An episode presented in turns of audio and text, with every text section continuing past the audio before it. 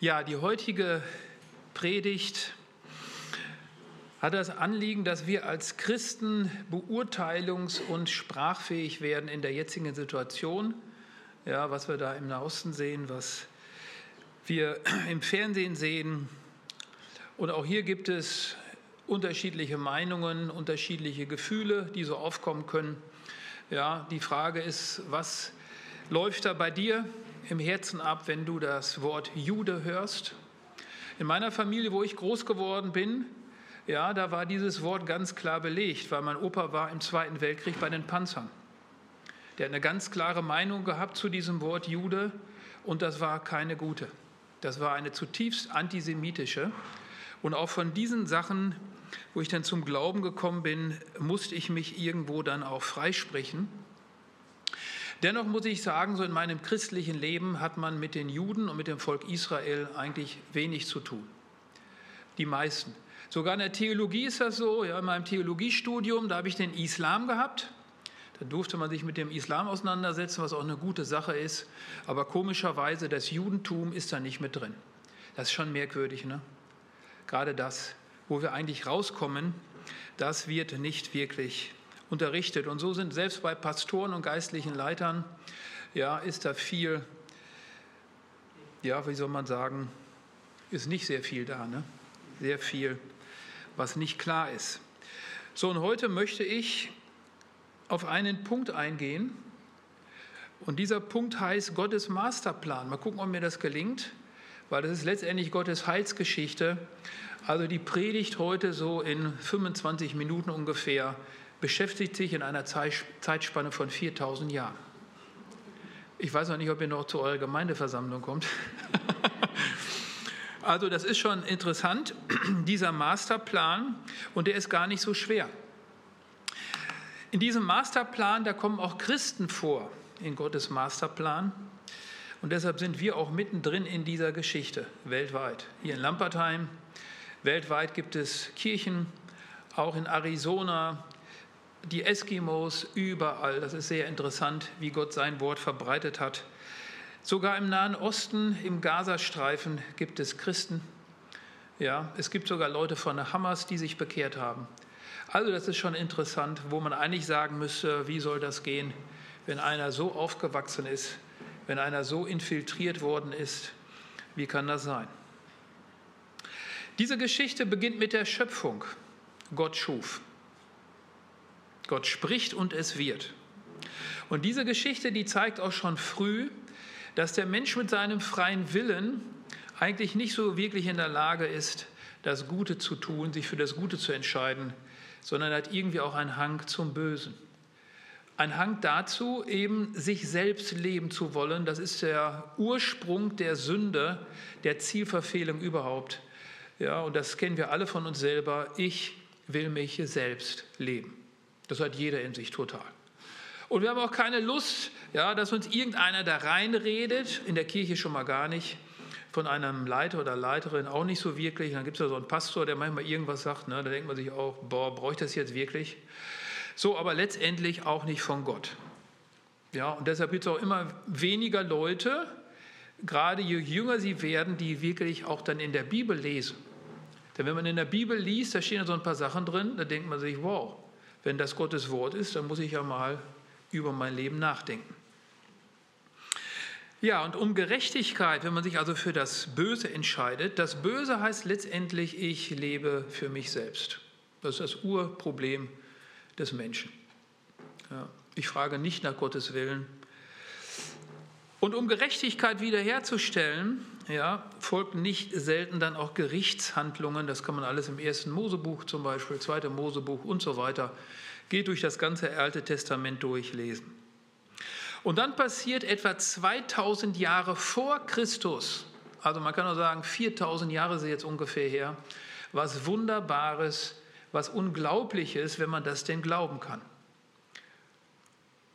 Da sitzt ein Mann in der Steppe, hütet seine Ziegen und Schafe und wird von Gott höchstpersönlich angesprochen. Ich weiß nicht, ob ihr sowas schon mal erlebt habt. Ja, dass Gott euch auf eine Art und Weise angesprochen hat, dass ihr wusstet, das ist jetzt Gott. Das passiert nicht allzu oft. Und im Alten Testament passiert das jetzt auch nicht bei Abraham oder bei Mose jetzt so oft. Und auch bei Paulus, ja, dem ist es auf der Straße nach Damaskus so gegangen, sind jetzt auch nicht Sachen gewesen, die jetzt sehr oft in seinem Leben passiert sind. Und Gott spricht in seiner eigenen Sprache hier diesen Ziegenhirten an. Der Schöpfer des Universums. Und das ist fantastisch, dass Gott das immer noch macht. Heute macht das oft durch Menschen. Das kann auch durch eine Predigt passieren, wo einer angesprochen ist und andere nicht. Wo andere sagen, damit konnte ich jetzt gar nichts anfangen, da war nichts für mich dabei. Und dann ist ein anderer dabei, der sagt, das hat mich total angesprochen. Das ist ein Riesenproblem von Predigt heute in einer Gesellschaft, wo wir ganz viele unterschiedliche Leute mit unterschiedlichen Bedürfnissen haben. Wie soll Gott jetzt alle ansprechen? Ne? Ist gar nicht so einfach. Und dieser Mensch, der heißt Abram, der hier angesprochen wurde, das bedeutet erhabener Vater. Und mit Abram beginnt die Geschichte des Volkes Israel, aber auch die Geschichte der Christen hat hier ihre Anfänge, wie wir noch sehen werden. Ich lese 1. Mose Kapitel 12, die Verse 1 bis 3, und zwar aus der Neues Leben Bibel. Da heißt es, dann befahl der Herr Abraham, verlass deine Heimat, deine Verwandten und die Familie deines Vaters und geh in das Land, das ich dir zeigen werde. Von dir wird ein großes Volk abstammen. Ich will dich segnen und du sollst in der ganzen Welt bekannt sein. Ich will dich zum Segen für andere machen. Wer dich segnet, den werde ich auch segnen. Wer dich verflucht, den werde ich auch verfluchen. Alle Völker der Erde werden durch dich gesegnet werden. Soweit der Text. Stell dir das mal vor, mitten in deinem Alltag, bei der Arbeit, beim Gartenmachen, beim Rosenschneiden, was ihr auch immer so gerne macht, beim Unkrautzupfen da ist ja, da, da kannst du nur da stehen und denken, was ist das denn jetzt? Man könnte auch denken, werde ich jetzt verrückt? Das würde ich, sehr wahrscheinlich hätte ich das gedacht. Bin ich jetzt reif für die Vitus-Klinik? Was höre ich da? Aber das steht ja alles nicht. Die Bibel ist ja manchmal sehr, sehr kurz und knapp. Und aus Abram wurde dann Abraham, was bedeutet Vater einer Menge. Und Gottes Versprechen an Abraham hat drei Komponenten. Und in diesen drei Komponenten Land, Volk, Segen ist letztendlich die ganze Heilsgeschichte Gottes drin. Sie ist da, hat da begonnen, wie wir noch sehen werden, und sie ist auch noch nicht zu Ende. Aber wir sind schon relativ weit am Ende. Dessen bin ich mir sehr sicher. Warum? Später dazu. Gott hat hier einen Startpunkt gesetzt für den weiteren Verlauf der Weltgeschichte.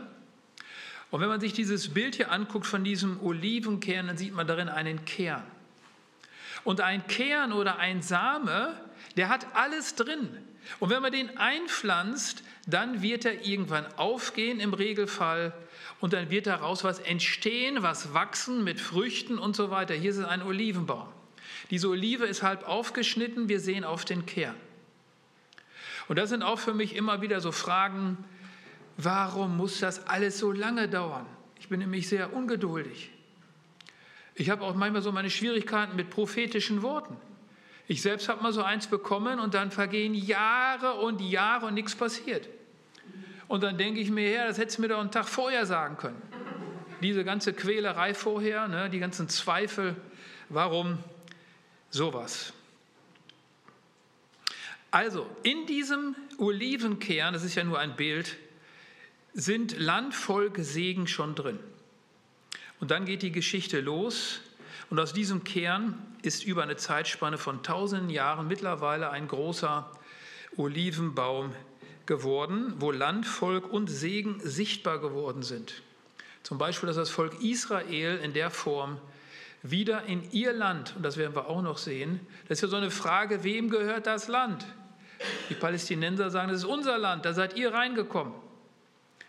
Ja, die Israelis sagen, nee, das ist unser Land und dann geht das los.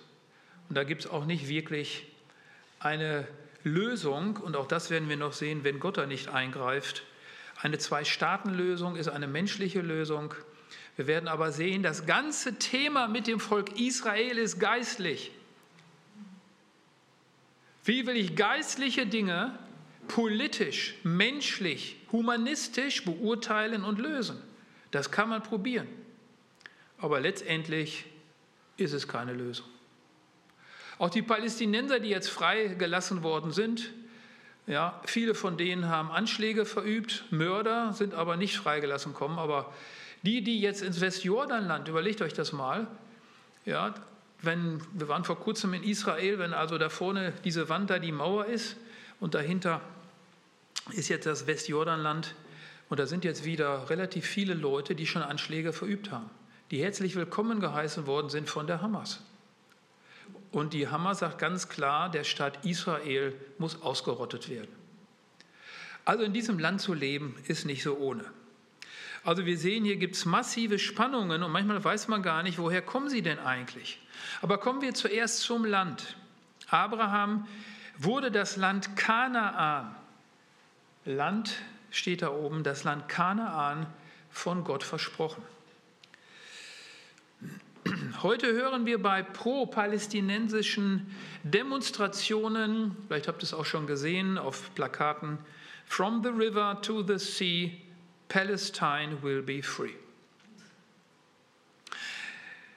So, das bedeutet, wenn man sich dieses Bild anguckt, ja, wir haben ganz oben den See Genezareth im Nordbezirk, da fließt der Jordan ein, rein. Und dieser Jordan, ja, der geht dann in das Tote Meer. So, und das bedeutet letztendlich vom Jordan, vom Fluss bis zum See, das heißt also bis zum Mittelmeer. Das ist alles, das soll uns gehören, Palästina. Und das beinhaltet übrigens auch das Westjordanland und den Gazastreifen. Und jetzt wird es schon schwierig. Ne? Wie soll man hier eine Lösung jetzt finden? Werden sich die Palästinenser und die Hamas mit einer Zwei-Staaten-Lösung überhaupt zufrieden geben, wenn das auf den Plakaten steht? Außerdem wollen sie auch, haben sie auch ein Problem mit Ostjerusalem. Al-Aqsa, Flut heißt ja nichts anderes. Wir möchten ja auch dieses heilige Land, das heißt da, wo unsere Al-Aqsa-Moschee drauf ist, einnehmen. Ja. Also von daher sieht man schon, hier läuft mehr, nämlich was Geistliches, hier läuft mehr als nur politische Probleme. Das Land Kanaan, das Gott Abraham versprochen hat, ist das Land from the river to the sea.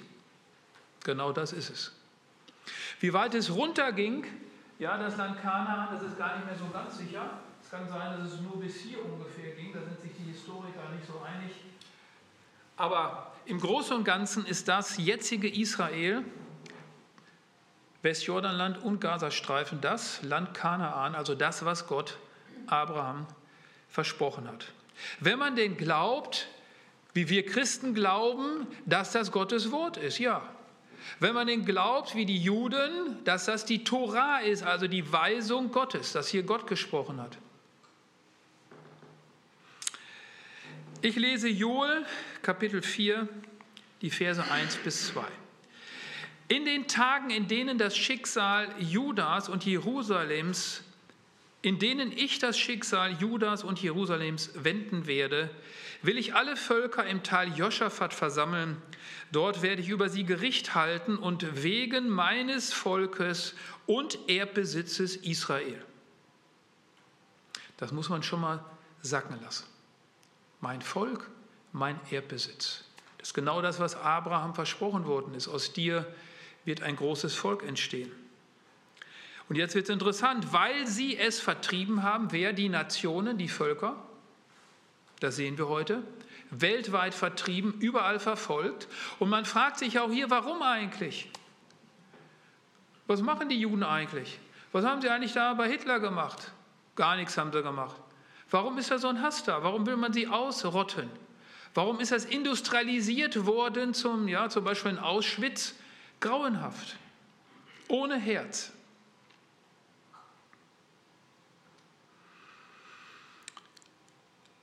Mein Erdbesitz Israel, weil sie es vertrieben haben unter die Völker, und jetzt wird es auch interessant, und weil sie mein Land unter sich aufgeteilt haben. Hammer. Was Gott hier so sagt. Gott spricht durch den Propheten Joel von seinem Land. Ja, Moment mal, gehört ihm nicht alles? Hat er nicht alles erschaffen, Schöpfungsgeschichte? Ja, natürlich. Aber hier gibt es wohl einen Besitzanspruch Gottes, der hier sagt, das ist mein Land. Und wenn das sein Land ist, bestimmt auch Gott, was damit geschieht. Das kann man natürlich sagen, das akzeptiere ich nicht. Kann man. Dieses Land vom Jordan bis zum Mittelmeer hat Gott Abraham und seinen Nachkommen dem Volk Israel versprochen. Das sehen wir hier in der Schrift. Ganze Kontinente stehen den Völkern zur Verfügung und das, diese Welt ist groß, aber nicht dieses Land. Kann man jetzt wieder doof finden. Wer sich an diesem Land vergreift, sagt auch diese Textstelle von Joel, sagt der Prophet, den erwartet das Gerichtshandeln Gottes.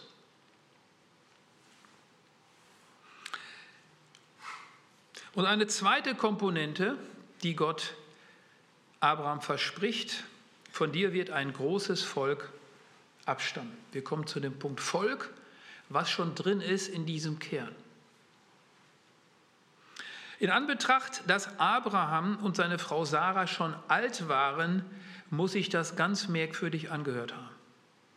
Also ich bin noch mal dabei, du bist in der Steppe, du bist ja, im Garten am Arbeiten, auf einmal kommt du, Freund Sahne, pass mal auf, aus dir, ja, erstmal werde ich dir Land schenken, aus dir wird ein großes Volk werden.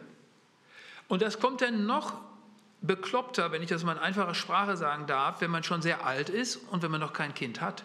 Und wenn auch die Möglichkeit, ein Kind zu bekommen, nicht da ist, menschlich gesehen. Und da sehen wir, dass das ganze Ding geistlich ist. Und dass Gott das liebt, da wo nichts ist, was zu machen. Ja, da wo einer krank und schwach ist, durch den zu wirken. Da wo einer sagt, du kannst nicht predigen, du kannst das nicht, das liebt Gott, mit so jemandem jetzt Geschichte zu schreiben. Nicht durch Herr ja, oder durch irgendwelche schönen Sachen, sondern durch meine Kraft soll das geschehen. Und das macht dieses Volk auch so besonders. Doch Gott hält seine Zusage und Isaak wird geboren. Ja, es gab noch eine Zwischengeschichte mit Ismael. Wir haben in unserem Leben viele Zwischengeschichten. Das ist so. Und da gab es auch eine. Und die Heilige Schrift sagt sehr deutlich, dass Isaak der verheißene Sohn ist und nicht Ismael. Das steht im Koran übrigens anders. Ja, der gläubige Muslim glaubt auch an Abraham, Ismael und beide haben auch das Heiligtum in Mekka gebaut nach islamischer Lehre. So, die Tora schreibt das anders. Und das ist natürlich jetzt schon eine harte Sache. Ne? Aber zum Beispiel, wenn man in der Bibelforschung wissen will, was ist denn am nächsten an der Wahrheit dran von den Textstellen, die wir haben? Wir haben ja keine äh, Originalschriftstelle mehr, sondern das sind Abschriften. Welche von den vielen Abschriften ist am nächsten dran an der Originalschrift? Das ist die, das Studienfach der Textkritik. Das bedeutet jetzt, das wird erforscht und so ist unsere Bibel zusammengestellt worden. Ja, da kann man sich drauf verlassen. Das gleiche ist mit den Qumran-Schriften gewesen, wo man gesagt hat, ach, diese Abschriften, die man hat, die stimmen doch, wer weiß denn, ob die alle stimmen. Und da hat man eine Schrift gefunden in Qumran, Jesaja-Schriftrollen, tausend Jahre näher dran. Da steht genau das Gleiche. Da sieht man also, Hammer, ja, also diese Überlieferung hat gut funktioniert. Warum sage ich das? Weil der Monotheismus, dass es einen Gott gibt, kommt von den Juden. Die Tora, die war zuerst da. Daraus sind die Christen entstanden. Ja, mit dem Neuen Testament. Das ist das Hauptproblem der Juden heute noch. Das ist die Messias-Frage. Beide glauben wir, dass der Messias wiederkommt. Das glauben wir auch. Aber dass dazwischen der Messias schon gekommen ist, die Schuld, ja, unsere Sünde auf sich genommen hat durch Jesus Christus, das glauben nicht alle Juden. Also hier gibt es ein kleines Problem. Und dann ist der Islam entstanden 600 Jahre ja, nach Christus. Und der Koran hat ganz viele Stellen aus, dem, aus der Tora und auch aus dem Neuen Testament. Aber das ist nicht mein Thema heute. Ich will damit nur sagen, ein gläubiger Muslim hat mit dieser Auffassung, die ich jetzt hier vertrete, schon seine Probleme. Ja, der würde eher sagen, ja, Paulus, der hat das, das eine oder andere nicht richtig gesehen, denn es gibt nur Allah, der Letzte, der einzige Gott und Muhammad, sein Prophet. Das ist das islamische Glaubensbekenntnis. Also wenn man das ausspricht und glaubt, dann ist man Muslim. So, also hier sehen wir auch schon Spannungen ja, unter den drei monotheistischen Religionen. Denn nur die Nachkommen Isaaks, heißt es in 1. Mose 21, 12b, sollen als deine Nachkommen bezeichnet werden. So heißt es in der Tora und auch im Alten Testament der Christen. Hier sind wir jetzt mitten in dem Geheimnis der Erwählung. Und das kann man als ungerecht empfinden. Das kann ich nachvollziehen. Warum der und nicht ich? Warum dieses Volk, nicht unser Volk? Und das kann auch Neid und Hass hervorrufen. Ich muss ganz ehrlicherweise sagen, ja, wo ich eine, ein prophetisches Wort bekommen habe für den vollzeitlichen Dienst, das hat lange gedauert, bis es immer so weit war. Und ich habe mich gefragt, was soll das her? Jetzt hast du deine Erwählung ausgesprochen und nichts ist. Jahre vergehen und Jahre und Jahre. Heute muss ich sagen, ich bin gar nicht mehr so sicher, ob ich, wenn, wenn man dann weiß, wenn man da drin ist, ob die Erwählung so prickelnd ist. Ich möchte kein Jude sein, was die alles schon erlebt haben in ihrem Leben. Und wenn du jetzt hier in Lampertheim in der Kippe oben rumläufst, ne, jeder darf sich eine Mütze aufsetzen, aber wenn der auch so eine aufhat, dann kriegt er Blicke, keine guten, keine positiven. Das kann auch sein, dass er angespuckt wird. Das kann auch sein, dass er irgendwann in der Gasse in Lampertheim ein Messer im Rücken hat. Nur weil er sich outet, ich bin ein Jude. Das Gleiche übrigens kann auch uns Christen mal passieren. Im Moment ist es ja noch halbwegs ruhig. Also ist diese Erwählung, manchmal kann man auch dankbar sein, wenn man nicht erwählt ist. Das will ich damit sagen. Die Heilige Schrift sagt uns, dass Gott Abraham und einen kleinen Landstrich, etwa so groß wie Hessen, und sein Volk erwählt hat. Das darf man schon mal festhalten und glauben als Christ. Könnte diese Erwählung der verborgene Grund sein für die aktuellen Problematiken, die wir sehen in Nahost, die immer wieder da sind und letztendlich auf der ganzen Welt? Dass irgendwas da ist, wo man weiß, irgendwas Besonderes ist mit diesen Juden. Land und Volk sind irdische Dinge. Die dritte Verheißung ist geistlich.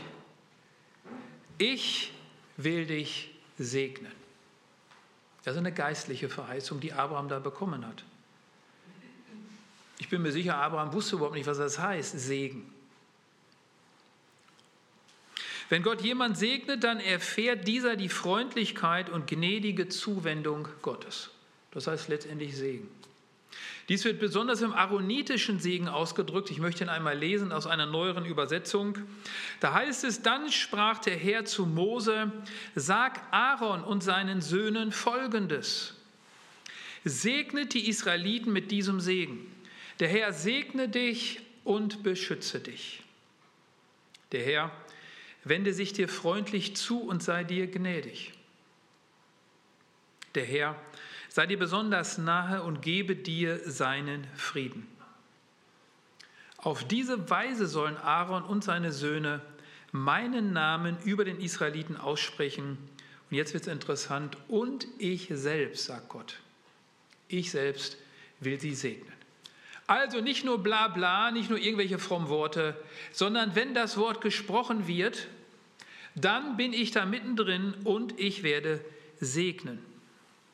Und dieser Segen, der zeigt sich besonders im, darin, dass heute, es geht ja weiter mit dem Segen, dass heute alle Menschen eine Beziehung zu Gott haben können. Das ist auch in diesem Kern der Olive drin. Dieser Segen ist nicht nur für die Israeliten, sondern im Neuen Testament sehen wir dann, wie Jesus gekommen ist zum Volk der Juden. Jesus war Jude, ja, und es heißt, er ist zu seinem Volk gekommen, dass sie umkehren, dass die Juden ihn erkennen als Messias. Das ist in der Gänze nicht passiert. Und die Heidenmission ging dann erst los mit Paulus. Der sagt, wenn ihr nicht wollt, dann geht es jetzt zu den Nationen. Und das war ein Riesenproblem, weil die Jünger in Jerusalem, die haben da keine Lust drauf gehabt. Dies waren auch alles Juden unter Juden in Jerusalem, da wo man hingehört als Jude, als Frommer, wie heute. Und dann gab es Verfolgung, dann ging sie weiter. Judäa, Samaria bis an die Enden der Welt. Und viele Leute sind dazugekommen und für die Juden war das echt ein Problem. Das gibt es doch gar nicht. Da kommen Leute zum Glauben, da kommen Leute zum Glauben, das sind alles gar keine Juden. Was machen wir denn jetzt mit denen? Müssen die jetzt noch Juden werden? Das war auch ein Riesenproblem.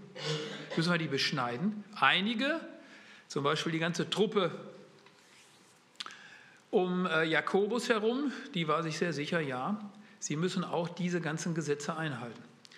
Heute 613 an der Zahl, wir können dankbar sein, dass im Apostelkonzil genau man gesagt hat, das brauchen wir nicht mehr.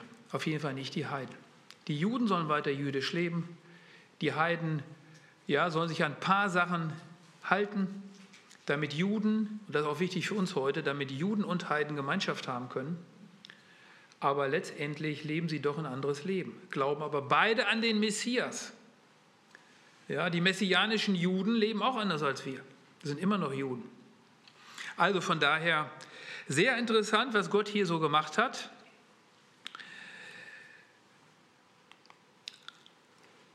Jesus ein Jude, denn das Heil ist aus den Juden. Und da sehen wir einen schönen Ölbaum, ja, einen Olivenbaum auf diesem Bild.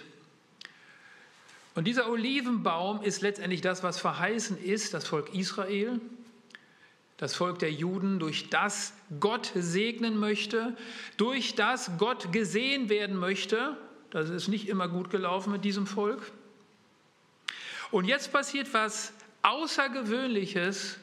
Da gibt es jetzt Heiden, wir aus den Nationen, vielleicht haben wir auch einen Juden unter uns, aber im Regelfall Heiden. Das sind diese Zweige, die man da so sieht.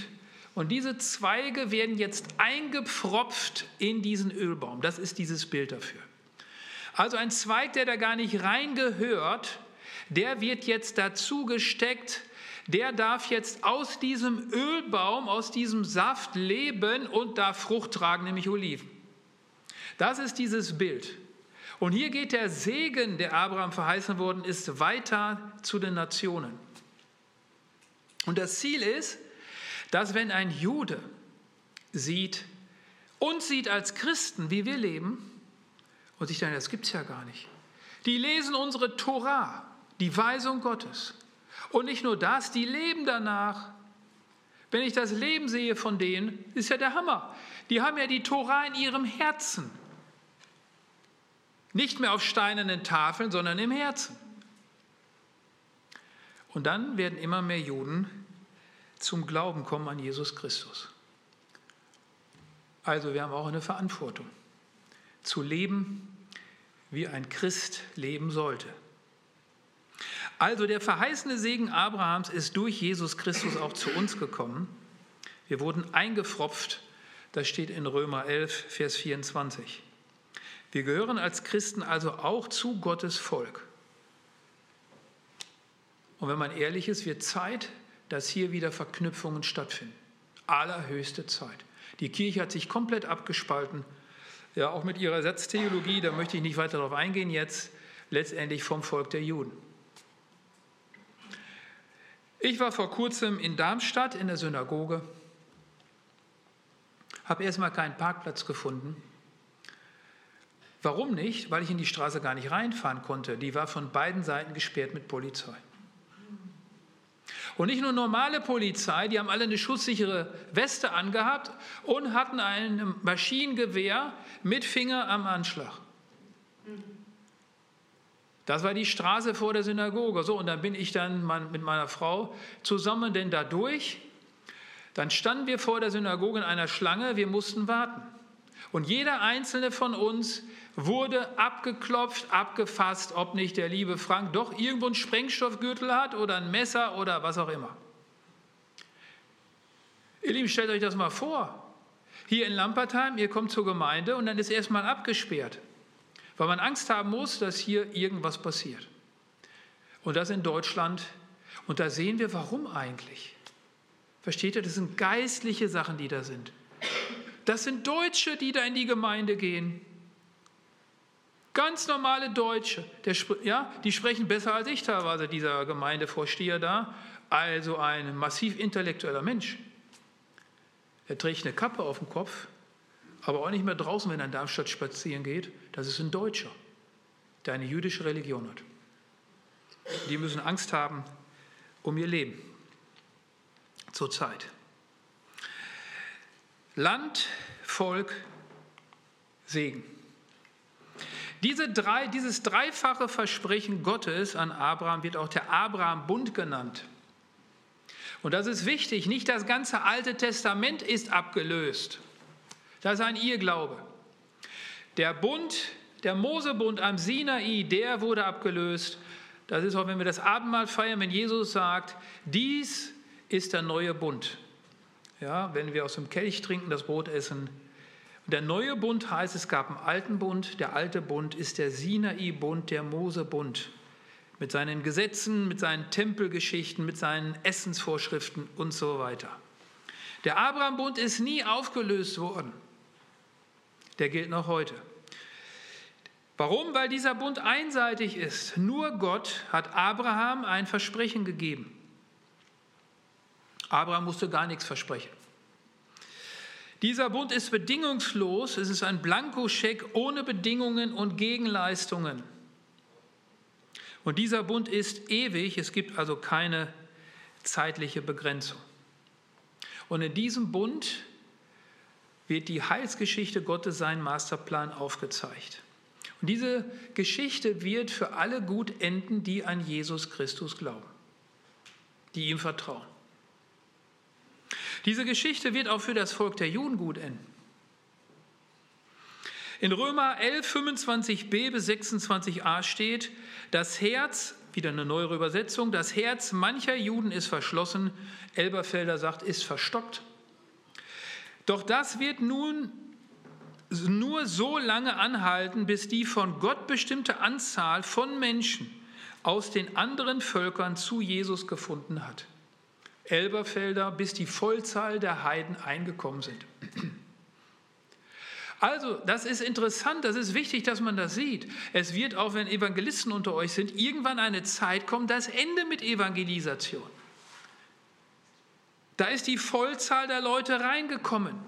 Und wir merken das jetzt schon so, dass wir nicht um, ja, große Erweckungen gibt es eigentlich nicht mehr. Ich hoffe, dass es nochmal eine gibt in Deutschland, aber wir wissen es nicht. Dann kannst du machen und tun, dann kannst du die Dampfmaschine hier vorne machen, dann kannst du die Diskokugel, dann kannst du, was weiß ich noch, hip und flip drauf sein. Leute auf Augenniveau ansprechen, die Zeit ist um. Weil die Vollzahl der Nationen eingekommen ist. Es bekehren sich keine Leute mehr. So ist es auch mit Jesus gewesen als die Zeit erfüllt war, sandte Gott seinen Sohn. Also es gibt hier ganz konkrete heilsgeschichtliche Etappen. Und dann heißt es hier, bis die von Gott bestimmte Anzahl von Menschen aus den Völkern zu Jesus gefunden hat und dann, dann wird ganz Israel gerettet werden. Wie geht das? Indem sie den Messias Jesus Christus erkennen. Und hier sehen wir jetzt, wie die zwei Stränge zusammenkommen in der Heilsgeschichte. Ich nenne es mal die messianischen Heiden. Das sind wir, Christen. Christen hat man die ja, in Antiochia zuerst genannt, haben uns noch nicht mal selbstgegebene Namen. Die messianischen Heiden und die messianischen Juden. Das ist zusammen das Volk Gottes in der Zukunft, die neue Menschheit. Und jetzt noch ein letztes Ihr merkt schon, ne, mit 20 Minuten wird nichts. Ja, ja, 4000 Jahre ist auch nicht so einfach. Ne? Jetzt gibt es so ein kleines Problem. Leider erfährt die Heilsgeschichte Gottes auch Widerstand und Feindschaft. Und das wusste, Gott auch schon da in diesem Kern, dass da was kommen wird. In dem Versprechen an Abraham wird deutlich, dass es Menschen gibt, die den Segen Gottes für ihr Leben und den Segensträger Israel verachten werden. Mich hat das zum Beispiel verwundert, weil die Israelis waren ja schon mal Besatzer in Gaza, haben dort einiges gemacht an Gartenanlagen, Bewässerungsanlagen und so weiter, haben sich dann aus dem Gazastreifen zurückgezogen. Das Erste, was gemacht worden ist, es wurde alles zerstört. Nun, wenn man voller Hass ist, kann ich das verstehen. Aber es war nicht klug. In dem Versprechen an Abraham wird deutlich, ich möchte das nochmal sagen, dass es Menschen gibt, die den Segen Gottes für ihr Leben und den Segensträger Israel verachten werden. Die auch uns als Christen verachten. Christenverfolgung. Was machen Christen schon? Gar nichts machen sie. Werden trotzdem verfolgt. Um sein Volk Israel zu schützen, hat Gott in seinem Masterplan einen geistlichen Mechanismus eingebaut der ist jetzt nochmal wichtig, dass wir ihn hören. Ja, Im Auto gibt es ja manchmal auch so Sachen, wenn du da auf den Knopf drückst, dann passiert das und das. Springt zum Beispiel der Motor an. Und hier gibt es einen Mechanismus, den Gott schon reingelegt hat in diesen Kern. Dieser Mechanismus funktioniert folgendermaßen. Wer dich segnet, den werde ich auch segnen. Und wer dich verflucht, den werde ich auch verfluchen. Klare Worte. Und das ist wichtig für uns auch als Christen. Wie stehen wir zu den Juden? Das heißt nicht, dass wir alles gut finden, was in Israel passiert, mit Sicherheit nicht. Viele wissen ja auch gar nichts von dem, was ich jetzt hier erzähle. Viele kennen die Tora gar nicht. Viele sagen auch, ich bin kein Jude, ich bin Israelit in Tel Aviv. Ja, Pustekuchen. Jetzt merken Sie durch die Hamas, was haben die eigentlich gegen uns? Sie haben einen Hass gegen die Juden. Das heißt, diese Geschichte, die da jetzt passiert ist, dass selbst die Israelis wieder zu ihrer Identität finden, wir sind ja Juden. Das war ja der Grund, warum wir überall verfolgt werden. Der Abraham-Bund Land, Volk und Segen wurde nie aufgelöst. Es gilt noch heute genauso wie der Mechanismus von Segen und Fluch in Bezug auf Israel. Eine Sache möchte ich doch noch anfügen, die kommt mir gerade. Ich musste an meinen Opa denken. Mein Opa hat Juden gehasst. Warum eigentlich? Hat mit ihnen nie was zu tun gehabt. Nazi-Propaganda. Dann war er bei den Panzern, das heißt, er war je, bei jeder Front mit dabei, vorne.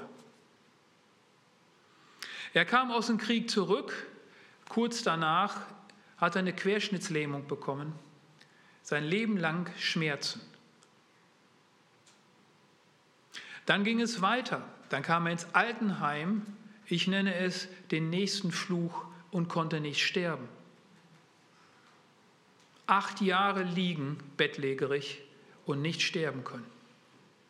Und dann komme ich zu meinem Opa und bete an seinem Krankenbett. Und was passiert? Dieser Mann, der schwach ist, der nicht mehr aufstehen kann, der nichts kann, richtet sich auf, voller Hass. Das war nochmal ein interessantes Bild für mich zu sehen, dass hier, ich würde heute von einer Besessenheit sprechen, dass dieser Mann, dass wieder Kraft in ihn hineinkommt, aber böse Kraft. Das werde ich nie vergessen, dieses Bild, wie mein Opa sich im Bett aufrichtet wo ich für ihn bete und wo alles in ihm geschrien hat, nein. Auch das ist Fluch. Vater, und so danke ich dir jetzt für dein Wort. Herr, und ich bitte, dass du uns hilfst, was auch immer jetzt Menschen angesprochen hat, dass du uns hilfst, eine Segen zu sein für dein Volk der Juden, aber auch für jeden Menschen, Vater Und ich bitte, dass du uns hilfst, unser Herz bewahrst, unser Herz reinigst, Herr, dass wir sehen, was du Fantastisches vorbereitet hast und dass wir dein Wort ernst nehmen. Amen.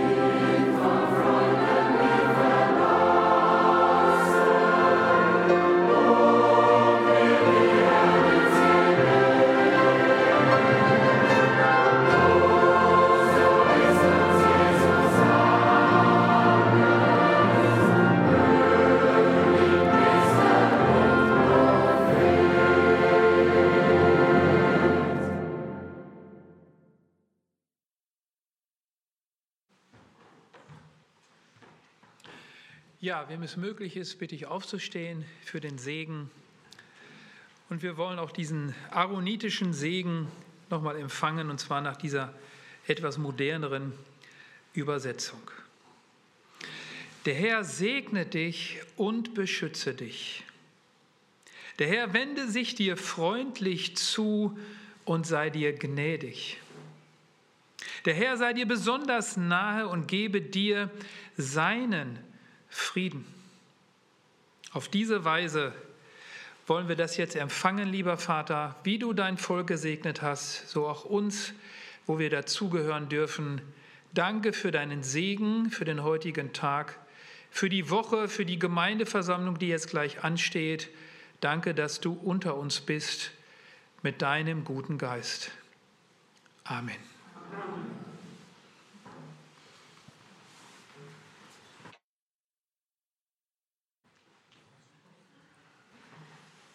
So, wir sind am Ende vom Gottesdienst angelangt und wir haben jetzt eine kleine Pause. Es gibt ein bisschen Kaffee und Gebäck drüben im Kaffeeraum und wenn die Glocke läutet, versammeln wir uns wieder hier zur Gemeindeversammlung.